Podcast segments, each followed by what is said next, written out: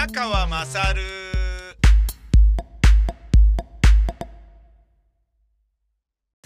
お前の母ちゃん宮川まさるです。えー、本日は時川温泉の温泉スタンドで買った温泉を入れた風呂に入りまして、今、すっきり爽やかです。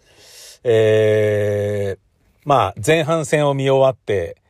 えー、ものすごい点入ってたんで、あ、こいつはいいぞと。まあ、あの、モンゴルですからね、相手はね。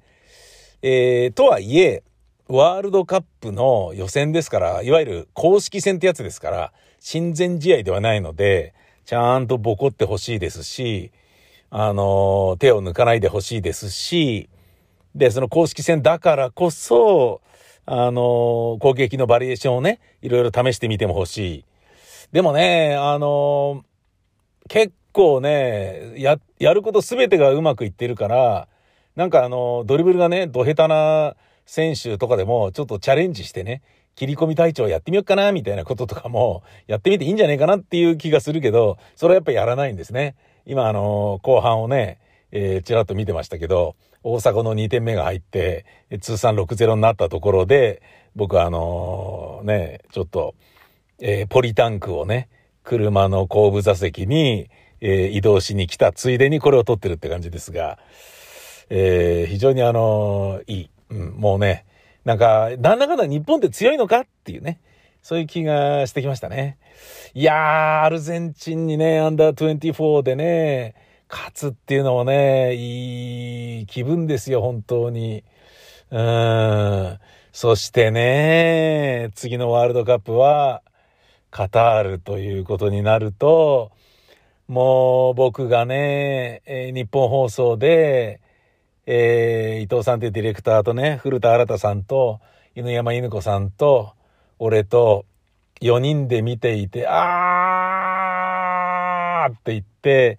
悲鳴を上げた、ドーハの悲劇。えー、あれをやっぱ思い出しちゃいますよね。あ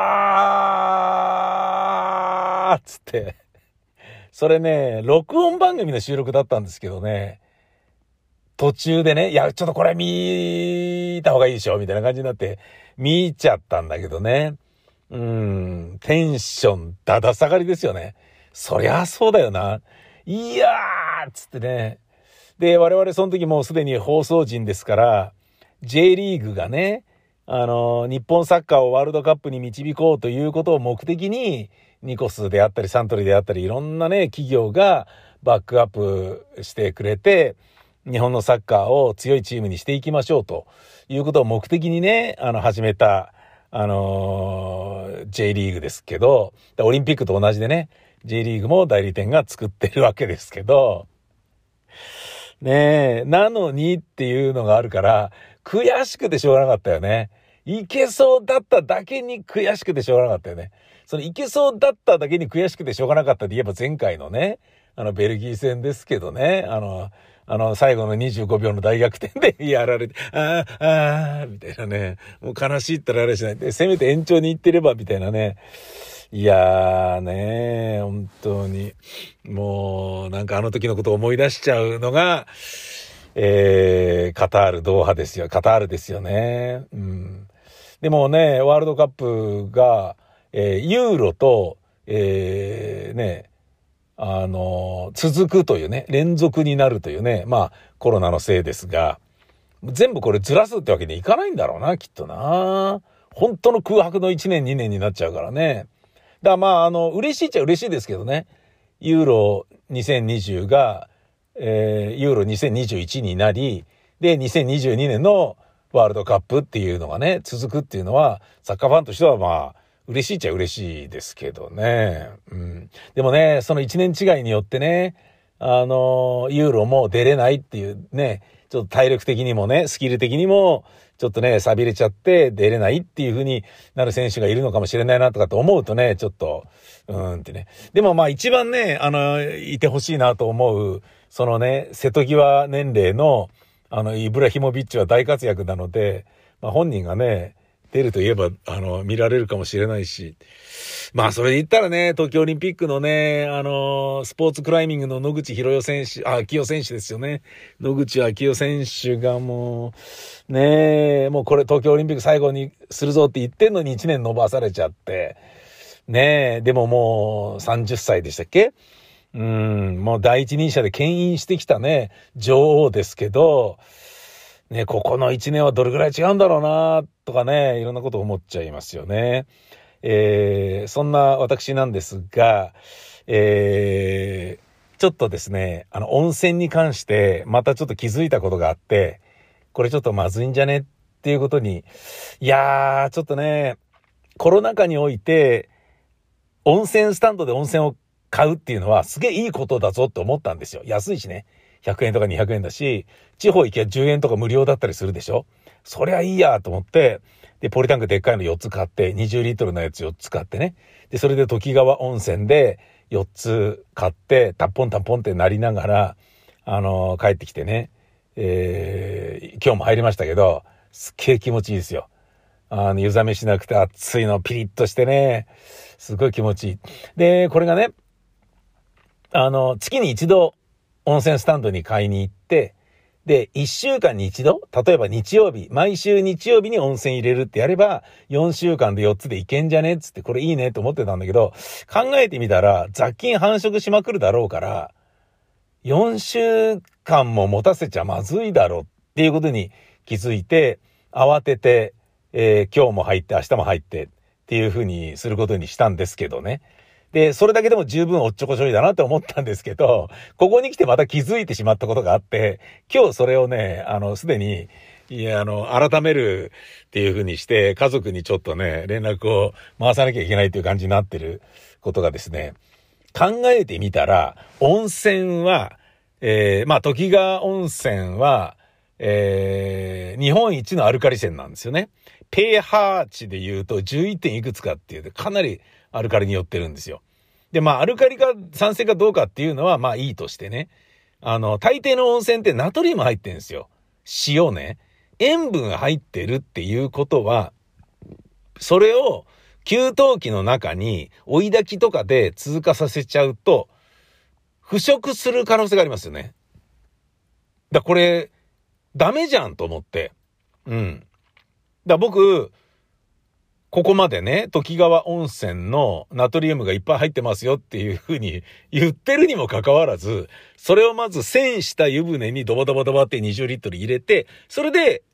風呂自動を入れたんですね。そうすると、お湯がドバドバドバって出て、で、出たお湯を中通して順繰りにして、俺が設定した45度っていうね、家族は42度じゃないから入れないから先に俺がね、入ることになる。あのー、言わずもがなの一番風呂をね、一家の主がね、えー、問答無用に入ることができるっていうシステムではあるんだけど、その45度のお湯にするのに、中を通るじゃないですか。20リットルにお湯が足されたもので、多少ね、薄まってはいるけれど、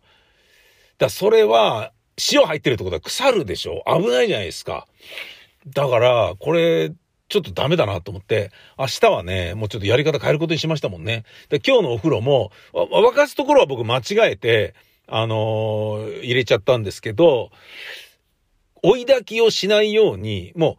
う、沸いたら、風呂自動を切って、だもう昔のお家のお風呂みたいな感じですよね。沸いたからみんな順番に入りなさいってね。後の方に入れば入るやつほど、あのーえっ、ー、と、お湯が冷めるっていうね、冬とかは地獄みたいな感じなんだけど、で、それで入りましょうっていうことを、さっき家族に言いましたものね。で、あの、自分が入って、あ、これは寒いなって感じに、あの、ちょっと、いくらなんでも冷めすぎだぜって感じになったら、追い炊きをするのではなくて、えー、蛇口からお湯を出して、それで暑さを調節するようにしようねっていう、そういうことをね、ちょっと言いましたものね。明日もそれでやんなきゃいけない。で、明日は、じゃあどうやって沸かすかってことを考えたら、このやり方以外にないだろうっていうのは僕ちょっと思いついちゃったんですよね。で、それおかしいよ、宮川っていうふうに思う人がいたら教えてもらいたいんですけど、僕がこれだって思ってるのは、ポリタンクをまず、えー、温泉が入った状態のポリタンクを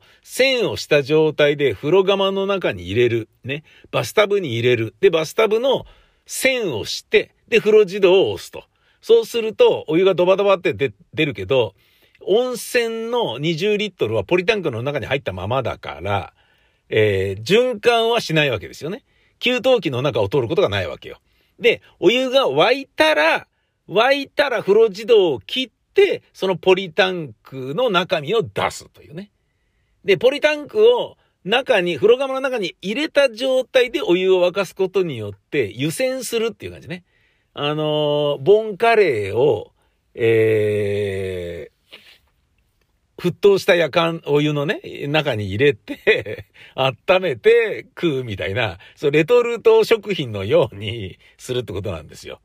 で、これが多分大丈夫だろうなと思ってるんだけど、そのポリタンクが どのぐらいの熱なのかなみたいなのがちょっと気になってるところなんですよね。45度だとなんかね、溶けちゃうみたいなことになると、な、な、なんだかよくわかんないものが、ね、ポ、ポリが溶けたものが、あの、入ってるお湯ってなるから、そっちの方がもっと悪いじゃないですか。それが循環しようものなら。排水さすのもまずいだろうって感じになるから。でも多分ね、45度ぐらいだったら大丈夫だろうなと思うから、そういう風にしてみようかなと思ってはいるんですよね。で、考えてみたらさ、あの、入浴剤を入れてても、この入浴剤は追い焚きをしていい入浴剤なのかどうかっていうことを、ちゃんと入浴剤見ないとダメだよね。今まで何にも考えてなかったよ、考えてみたら。普通に入浴剤を入れてみたいな。で、そのままね、使って、で、風呂自動6時間に設定して、で、家族は入りたい時に自分の仕事や、えー、勉強がね、蹴りがついたところで入るっていう風にしてたんだけど、で、自動になってるから、その設定温度よりもある程度下がったら、自動に追い焚きしてくれるっていうやつだったんだけど、これちょっとまずいかもしれないな、なんていうことをちょっとね、思いましたね。関係ないんですけれどもね、あの、松木両国でサッカーの話で言うと、えー、10年前のね、2011年の3月11日に、えー、ノイヤーがね、あの、内田篤人が、あの、3月12日の試合の時に、昨日大地震があって津波があって大変だったっていう時に、えー、日本に元気をとかそういうのを T シャツに書いてたのね、マジックに。で、ノイヤーが、それ見せるのかって言ってね。で、ああ、見せる。勝ったら見せる。負けたら見せないって言ったんだよね。わかった。じゃあ勝とう。俺が全部、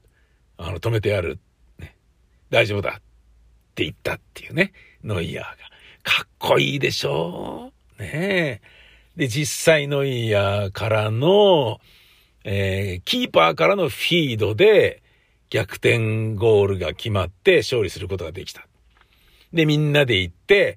T シャツを出したんだよね。アツとかね。これ覚えてる人たくさんいると思いますけどね。で、また戻るんだけど、戻るときにもう一回ノイヤーがちょっと待てと。みんなでいるときに見せるんじゃなくて、もっとちゃんと見せろっつって、二人で戻って、ノイヤーが内田篤人を連れて戻って、みんなに見せろ、みんなに見せろっつって、やって、もう一回帰るっていうね、感動的なことがあったっていうお話を、えー、宮川勝の松木王国でしたんですよね。だけど、このなんかいい話をするということが僕の中ではとっても恥ずかしいので、あのー、いや、もうノイヤーほんと嬉しいよね、つって。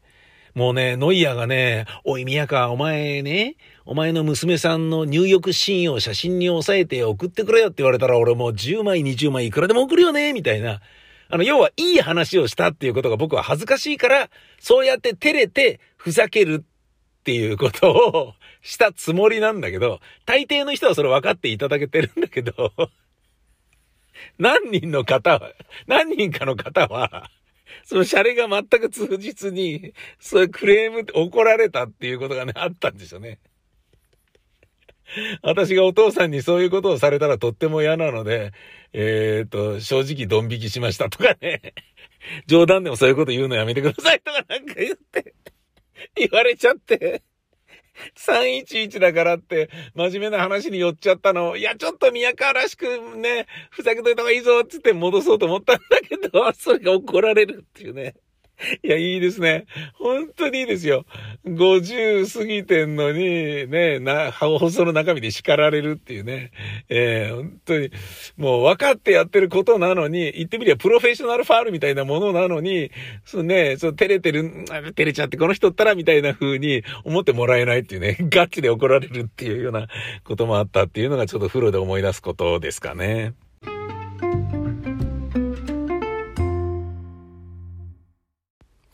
リアルな、えー、戦争映画っていうのなんかも、僕は、えー、実は好きなんですけど、リアルすぎるものは本当にやばいですよね。あの、おなじみなのは、あの、スピルバーグの1998年作品、プライベート・ライアンの冒頭の25分がもう半端じゃないじゃないですか。で、あれを見て、あのー、カウンセリングに通ったりとか、PTSD になっちゃった元兵士がアメリカで160人ぐらいいたんでしたっけ？すっごい数出ちゃったんですよね。だから見に行ったんだけど軽い気持ちで行っちゃっちゃダメっていう、あまりにもリアルすぎるものはちょっと問題っていうことなんですけど、ある、えー、ウェブサイトで、このリアル戦争映画のランキングをつけていまして、で、ちょっとね、あの、興味があって調べてみたんですよ。ここでちょっと発表しますと、1位は今言ったプライベート・ライアンなんですね。1998年の。内容とかが、ある国、作った国とかに肩入れしてね、そっちを一人称にして、そっちの目線で、そっちがいいもんで、敵国が悪者に見えるようにっていうような映画はたくさんあるんだけど、そうじゃなく、本当に両方の立場を、えー、史実に基づいて正しく描いているものっていうことね。つまり戦闘シーンが派手で、エキサイティングで暴力的かどうかっていう意味合いでのリアル戦争映画ではないんだけど、えー、10位、フルメタルジャケット。1987年作品ね。9位、地獄の目視録。いや、面白かったね。1979年。8位、炎628。1985年。これ見てないんで僕見たいんです。第7位、U ボート、1981年。これも、えっ、ー、と、あんま記憶がないので、僕子供だったので、もう一回ちゃんと見たいなと思ってます。6位、Once and Forever。俺もこれ見てないみたいなんで、だからこの6、7、8はちょっと見見なきゃなと思ってます。第5位、グローリー。1989年。第4位、ブラックホークダウン。面白かったね。これもね、ブラックホークダウン、ほんとすごかったな。第3位、プラトゥーン。1986年。これもすごかったね。そして第2位、なんだと思います ?1 位はプライベート・ライアン。3位はプラトゥーン。4位はブラックホークダウン。5位はグローリー。第2位、硫黄島からの手紙。2006年です。これはありがたかったですね。あのー、クリント・イーストウッドがね、表と裏をね、えー、描きましたけど、これはね、完全に日本側の視点で描いたんだけど、あの、日本を悪役にもしていないし、アメリカをいいもんにするとか、変なバイアスかけてないんですよね。最高でしたよね、この映画。俺はね、もうニノがね、あの、まあ、良かったっちゃ良かったですけど、ニノはね、この硫黄島のイメージしかないので、あの、テレビでね、ニノを見るとね、戦死したのにね、あの、手榴弾を胸に当てて自爆したのになんでこんなヘラヘラしてんじゃねえよみたいな 風にね、思うっていうね、ところがちょっとありますね。で、こうやって、えー、サイトで見たら、やべえ、俺見てないのいっぱいあるじゃんと思って、見なきゃなと思いましたっていう、そういうお話ともう一個ですね。えー、軽井沢問題っていうのが、えー、ちょっとどうなのって今思っています。軽井沢じゃないのに軽井沢と名乗るのやめて、と。えー、軽井沢市の軽井沢市長が苦言を呈しております。これね、えー、軽井沢じゃない場所にあるのに、妻恋にあるのに、なんか、なんとかかんとかペンションなんとかイン軽井沢とか、軽井沢ってついてたりするから。で、軽井沢だと思っていくと、軽井沢駅からタクシーに乗ったらすげえ遠いじゃねえかよって、なんだよこれみたいな。ふざけんなっていうクレームが軽井沢市に来るらしいんですよね。で、軽井沢市は何も悪くないんだけど、あの、いや、ちょっとやめてくんないかなっていうことを最近言いましたね。うん。いや、そりゃそうだよなっていうお話。どういうことかっていうとね、なんでこういうことになってるかっていうと、この軽井沢市長が言ってたんですけど、軽井沢っていう地名は商標登録、登録できないんですと。商標登録できないってことは誰でも使うことができちゃうので、だから全然軽井沢と関係ないとこにあるのに、軽井沢って言えちゃうっていう問題があって、で、それによって苦情がいっぱい来てるので、あの、ちょっと何とかしてもらえませんかねみたいな感じになってんのね。で、妻恋のペンションを最近建てた人は、軽井沢に本当は建てたかったので、イン軽井沢ってつけちゃったんですけど、この際、ね、これを機会にイン妻恋に変えようかなと思いますみたいに、まあ、あの、柔軟にね、えー、従順に従う、まあ、あの、言葉重なった。反応する人もいれば、もう何十年も前からね、なんとか軽井沢でやってんのに今更変えるのもちょっとどうしていいのかわからないみたいに戸惑ってる人もいるっちゃいるんだよね。うん。でもね、観光客のことを思えば、そしてね、そのクレームをね、受けて、自分たちのせいでもないのにすいませんって言っている軽井沢市の市役所の人のことを思えば、今からでもね、何年長くやっていようが、それだけ長い間、軽井沢の名、名を冠して、ねいわゆる、悪い言い方すれば詐欺っぽい感じで稼いだんだから、十分直せよっていうね。それだけ長くやったから変えられないじゃなくて、長くやって、長く騙し続けてきたんだから直せよっていう、そういう感覚で僕なんか思うんですけどね。で、こうやって思うとですよ。東京ディズニーランドっていうのはどうなんだと。例えば小池百合子さんが、東京じゃないのに東京を名乗っているランドがありますね。みたいなね。え、怖いよ、怖いよ。新東京国際空港とか行っちゃってますよね、成田さん？みたいな感じで。怖いよ、怖いよ。ディズニーランドのランドはアイランドのランドですよね。島じゃないですよね。どうせなら父島、母島とか、大島とか、三宅島とか、そういうところでおやりなさいな。あなたやってるところは本州ですよ。そんなこと言うわけないよね。で、これを考えていくと、いろいろあるよなっていうのは、あの、僕、下北沢の駅から3分ぐらいのところで、女房と結婚する前に同棲生活を送っていた時期があったのですが、近くにね、やっぱ役者仲間とかいっぱいいるわけだよね。渡辺正行さんのね、劇団七曜日の劇団員の役者さんとかね、いっぱいいたりするわけだよ。で、下北で集まって飲んだり騒いだりとかもあんだけど、東北沢に住んでる人、東北沢の方が近いよっていう場所に住んでる人でも、下北に住んでるっていう風に言う人が多いんだよね。で、笹塚の方が近いだろうっていう人でも下北に住んでるっていう言い方をする人が多いんだよね。で、幡ヶ谷ぐらいになると、幡ヶ谷に住んでると言わずに、笹塚に住んでるっていう人がいるんだよね。あの、東中野に住んでる人も、どこに住んでんの？中野っていう人が多いんだよね。もうなんか、その序列があるらしいんだよね。西荻窪に住んでる人の半分以上は吉祥寺に住んでるって言ってんじゃねえのみたいな説とかがあるんだよね。それどうなの？という気がして、俺逆にね、いやーそう、なんかね、人の見栄っていうのはくだらないなと思うよね。あの、別に夜間に通わないといけないぐらい、えー、昼間働いて、学費を稼がなきゃいけないっていうわけじゃないのに、早稲田の第二文学部に入る人、ね。あの、何でもいいから早稲田大学に行きたかったっていうだけの人が二分に行くじゃないですか。そんな感じだよね。うーん。それね、でもね、早稲田大学ですまでで住めばいいけど、早稲田の何学部ですか？僕整形ですよって仲間に言われた時に、えーと僕、えー、えー、と、二分ですとかって、ああ、二分か、みたいな 感じになっちゃうわけじゃないですか。なのにっていう、その辺がね、すごい気になるところですよね。うん、気になるところっていうか、そういうのが、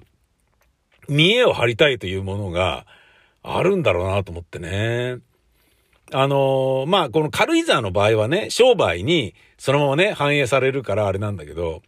で、俺が神保町にマンションを借りていた時は、神保町から駅徒歩2分なのに、もう道1本渡ったらすぐなんだけど、なのに、それでもそこは、なんだっけな、えっ、ー、と、九段下っていう名前でしたね。だから神保町の方が下町っぽいから、九段下の方がかっこいいってことなんじゃないの？判断したのはそういうことなんでしょうね、多分ね。神保町よりは九段下って言った方が、駅前のま、神保町の駅前のマンションなのに、神保町を 嫌うっていうね。なんだか、すごいなと思ってね。うん。僕なんかは劇団の事務所を構えるときに、あえてダサい方がいいから、事務所を借りるときに、あの、例えばね、グローリオ、えー、中野202号室とかよりは、菊味噌201とか、なんとか層っていうのがつく方がダサいからいいっつって、あえてそういうとこ僕探してましたけどね。うーん。